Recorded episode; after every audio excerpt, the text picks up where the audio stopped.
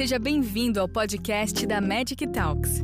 Tenha acesso gratuito a muito mais conhecimento compartilhado em magictalks.com. Magic Talks. Conhecimento é saúde.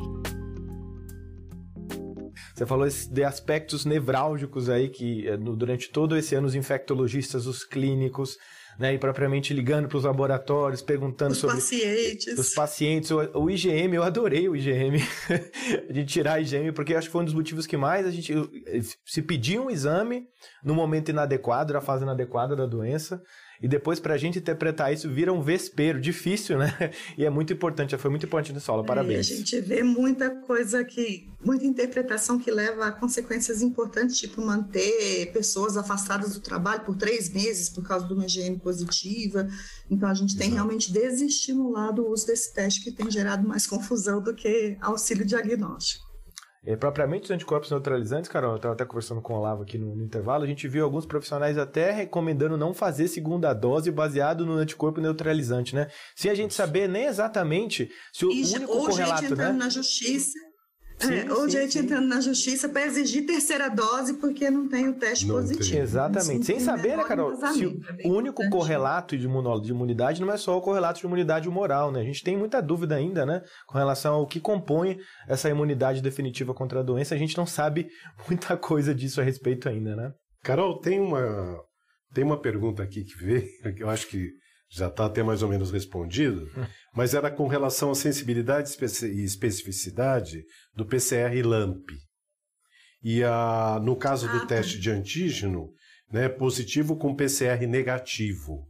Se tem algum comentário a fazer, seria legal. É, primeiro, em relação ao PCR LAMP, é, o primeiro conceito que a gente tem que corrigir é que LAMP não é PCR. Se você fosse Caxias, assim que nem eu, é, não, a gente não. acaba, as pessoas, ou até mesmo os laboratórios, às vezes divulgam PCR LAMP, porque as pessoas identificam PCR como sinônimo de é, teste molecular, e não é verdade. Existem diversas técnicas moleculares, ou seja, que identificam o material genético do agente que você está procurando, nesse caso do coronavírus, mas que não são necessariamente pelo método de PCR. PCR, por definição, o que, que é? Vários ciclos de mudança de temperatura. PCR é reação em cadeia da polimerase. A polimerase vai amplificando aquele material genético várias vezes. E o que, que faz a polimerase agir é, em sequência, em cadeia? A variação de temperatura, que a gente chama de ciclo, termociclagem. O LAMP é uma técnica molecular, usa enzimas para poder identificar a, a presença daquele material genético, mas ele não cicla a temperatura. Por, LAMP é uma, uma amplificação isotérmica, por isso que consegue ser mais rápida. Mais. E o que, que ele faz? Enquanto no, na PCR a gente escolhe uma temperatura ideal para cada uma das enzimas envolvidas e vai ciclando essa temperatura para que todo mundo trabalhe na sua temperatura ideal em algum momento, o LAMP acha meio que uma temperatura média para ser o, o, quase ótimo de cada uma das enzimas, mas quase não é ótimo. Então, por isso, existe a possibilidade de diminuir o tempo de reação, mas cai a sensibilidade. Então, LAMP é uma amplificação exotérmica que, por definição, tem sensibilidade menor do que a PCR. É útil? É. Paciente com, com, com alta probabilidade de estar infectado, que você quer confirmar, etc., pode ser utilizado sem problema nenhum. Inclusive, aquele Aidinal da Abbott que eu mostrei é uma amplificação isotérmica, muito semelhante a, ao LAMP. Mas lembrar que em casos é, é, que você tem um resultado negativo, você tem que pensar na, na sua probabilidade pré-teste com aquele paciente, considerando o quanto que está circulando, o quanto você suspeita pelo sintoma do paciente, para poder avaliar esse valor preditivo negativo. Então, o LAMP tem sido muito utilizado para saliva, então, tem que tomar cuidado, porque por ser saliva associada a ser LAMP, a gente tem visto que isso tem uma sensibilidade em torno de 85% em relação a PCR em suário de nasofaringe. Quando a própria PCR nas salivas é em torno de 94% em relação a nasofaringe. Então, é bem diferente, não é a mesma coisa. Antígeno positivo com PCR negativo. Na mesma mesmo dia de coleta, dá para pensar, embora eles tenham alta especificidade, dá para pensar em falso positivo. Aí vai depender se o paciente tem clínica, teve exposição, de novo a probabilidade pré-teste. Mas a, a, gente sempre espera que na mesma amostra, no mesmo dia de coleta pelo menos, a gente tenha a PCR com maior sensibilidade. Se forem amostras separadas, mesmo que no mesmo dia, às vezes pode ter o impacto da própria coleta. Porque o que confere a sensibilidade do teste, do teste é o quanto de célula você consegue recuperar do epitélio para estar tá presente ali na amostra. É isso que aumenta a sensibilidade. Se na PCR você conseguiu ir lá no fundo, na, na, no antígeno, é, você conseguiu ir lá no fundo e tirou bastante célula. Na sequência foi colher a amostra para PCR, o paciente já estava desconfortável e não deixou colher tanto e veio menos célula, isso também pode ter impacto na diferença de sensibilidade. Então, o método é mais sensível, mas a amostra foi, foi pior, digamos assim. Carol, a gente pode, podemos afirmar então, quer dizer, para fins de triagem de uma maneira geral, para triagem em centro cirúrgico, para triagem de aviação, embora o que tiver é bom, o ideal é fazer o PCR. Na vigência de algum até sintoma, o momento, é.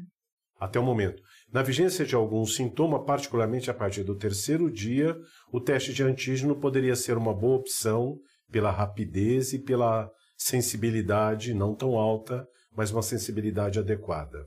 Podemos dizer isso? Exatamente isso. A gente conseguiu, é, é, nas validações que a gente fez no, no, laboratório, a gente conseguiu sensibilidades muito boas em sintomáticos, tanto no laboratório privado que eu trabalho, quanto no HC, como que a gente fez essa validação. Em pacientes sintomáticos, até no, no, a gente usou até cinco dias de sintoma, que é o que está tá escrito na bula do fabricante do, do, do, dos testes, e no, no, no, HC, como a gente e precisava usar em pronto-socorro, então precisava de um pouquinho mais de elasticidade, a gente validou até sete dias. E que a gente fez? O paciente chegou com sintoma, a gente colheu as duas amostras. A amostra Perfeito. de suave nasofaríngeo, que foi para salina e foi para PCR, e a amostra de suave nasofaríngeo, que foi para o tampão e foi para o teste de antígeno, em paralelo no paciente no mesmo momento. E aí, feita dessa forma, nesses pacientes sintomáticos, em primeira semana de sintomas, a gente conseguiu sensibilidades próximas a 95% no HC e 96% no, no, no Fleury. Então, para fazer diagnóstico de paciente sintomático que chegou ali, ah, estou com sintoma 3, 4, 5 dias, até 7, é uma maravilha, principalmente aqueles que, é que vão ficar ambulatoriais, que você já, já sabe, já vê que ele está naquele momento, não vai ter indicação de internação, não precisa mandar aquele paciente para pronto atendimento, colher PCR, etc., ou mesmo no laboratório privado, às vezes tem um gasto, nem sempre o convênio paga. Então, o antígeno está de bom tamanho, está de ótimo tamanho, ele é para isso mesmo, para confirmar diagnóstico de paciente sintomático na primeira semana e com uma sensibilidade muito boa. Assintomático, teoricamente, a gente ter, teria uma boa sensibilidade também naqueles com carga viral alta. Mas a única maneira de eu saber de antemão que o paciente é tem carga viral é, alta é saber o tempo de evolução. Se o paciente está assintomático, você não sabe o tempo de evolução, então, se ele estiver, você não sabe, mas se ele estiver ali no quinto, sexto dia de, de infecção, vai ter uma sensibilidade boa do mesmo jeito, mas você não tem essa informação. Esse parâmetro. Porque você não tem a data do início dos sintomas. Então, fica um pouco mais nebuloso, porque a gente sabe que cai a partir do sétimo dia. Carol, é, a gente está pensando Já agora... Já tem empresa aérea usando, viu? Sim. É, é, acho que está aceitando, né? Com facilidade, é. E Sim. tem já alguns hospitais considerando utilizar também, porque, por outro lado, os hospitais que estão aí há quase um ano fazendo PCR antes de centro cirúrgico, nos privados é, e mesmo lá no HC também, ninguém teve é, é, prevalências de detecção, é, é, incidência maior do que eu, eu vi de meio por cento, a maior que eu vi foi de 3% de positivos entre esses assintomáticos pré-cirúrgicos. Então, vale você pesar o risco-benefício. Quanto você quer correr o risco de, de perder alguns positivos, é, considerando que a prevalência, pré-teste é baixa, e considerando que, que você vai ter um resultado quase que imediato, que você pode fazer no paciente quando ele interna para cirurgia e, e, e, com um custo bem mais baixo. Então, é colocar na balança, mas certamente você vai perder alguns casos que você diagnosticaria com PCR. Dos casos que são detectados por PCR que o antígeno não pega, a gente também não sabe o quanto eles são importantes na transmissão. É porque geralmente são casos de carga viral mais baixa que na PCR dá um CT altão. Esse caso, se eu deixar de diagnosticar ele, ele vai transmitir? Alguns deles provavelmente não. Então, perder esse caso tem grande impacto epidemiológico? Será que eu, o que eu preciso saber mesmo são aqueles com carga viral alta que o antígeno pega? Tem essa discussão na literatura também. Se a PCR não teria um excesso de sensibilidade que detecta casos a mais, mas que esses a mais não são tão importantes na cadeia de transmissão. Então tem essa, esse, esse peso na balança aí também. O Carol, tem uma, uma outra pergunta, eu vou tentar dar uma generalizada. É, o PCR para SARS-CoV-2 é de outros materiais biológicos, é, sangue e fezes.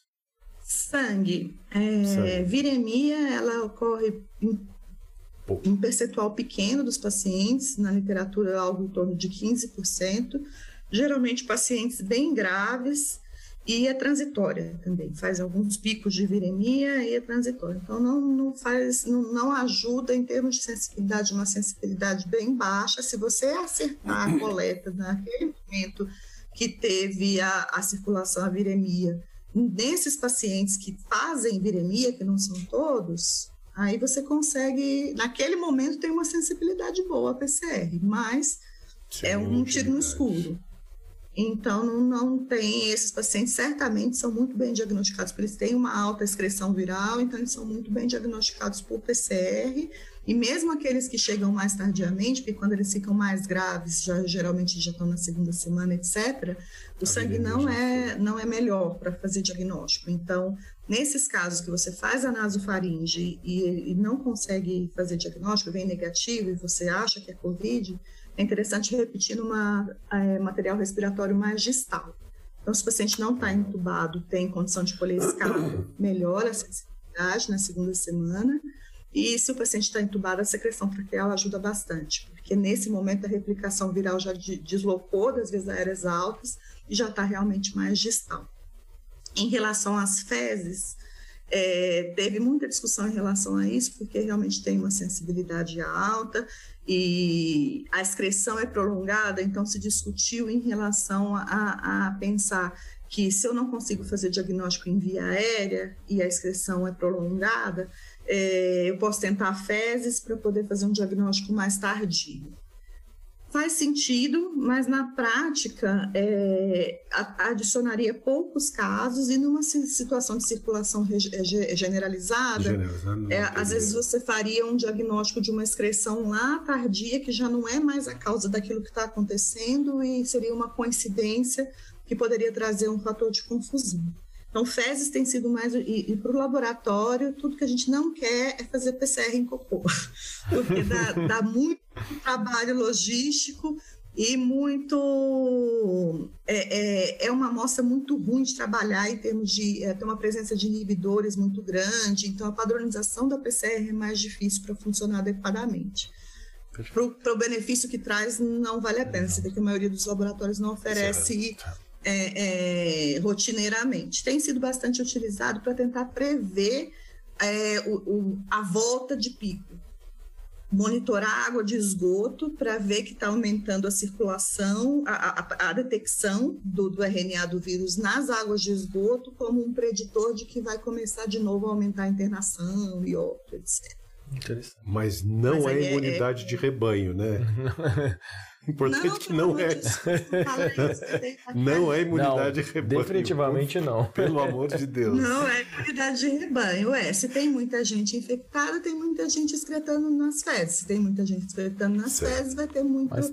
Uma boa parte das amostras colhidas no esgoto vai ter Bom, detecção. Vai dar positivo. Talvez isso sirva como um preditor de que vai melhorar, aumentar o número aumentar, de né? casos né? visíveis, né? Carol, muitíssimo obrigado por tirar todas as nossas dúvidas. Foi muito relevante a discussão. Acho que todo mundo quer falar de diagnóstico sorológico diagnóstico molecular da Covid. A gente precisa entender e interpretar isso melhor no dia a dia profissional. Obrigado. Obrigada por nos acompanhar até aqui. Gostou desse conteúdo? Compartilhe com seus colegas e continue em contato com a gente, acessando magictalks.com e em nossas redes sociais, para ter acesso a muito mais conteúdos como este. Nos vemos no próximo podcast da Magic Talks.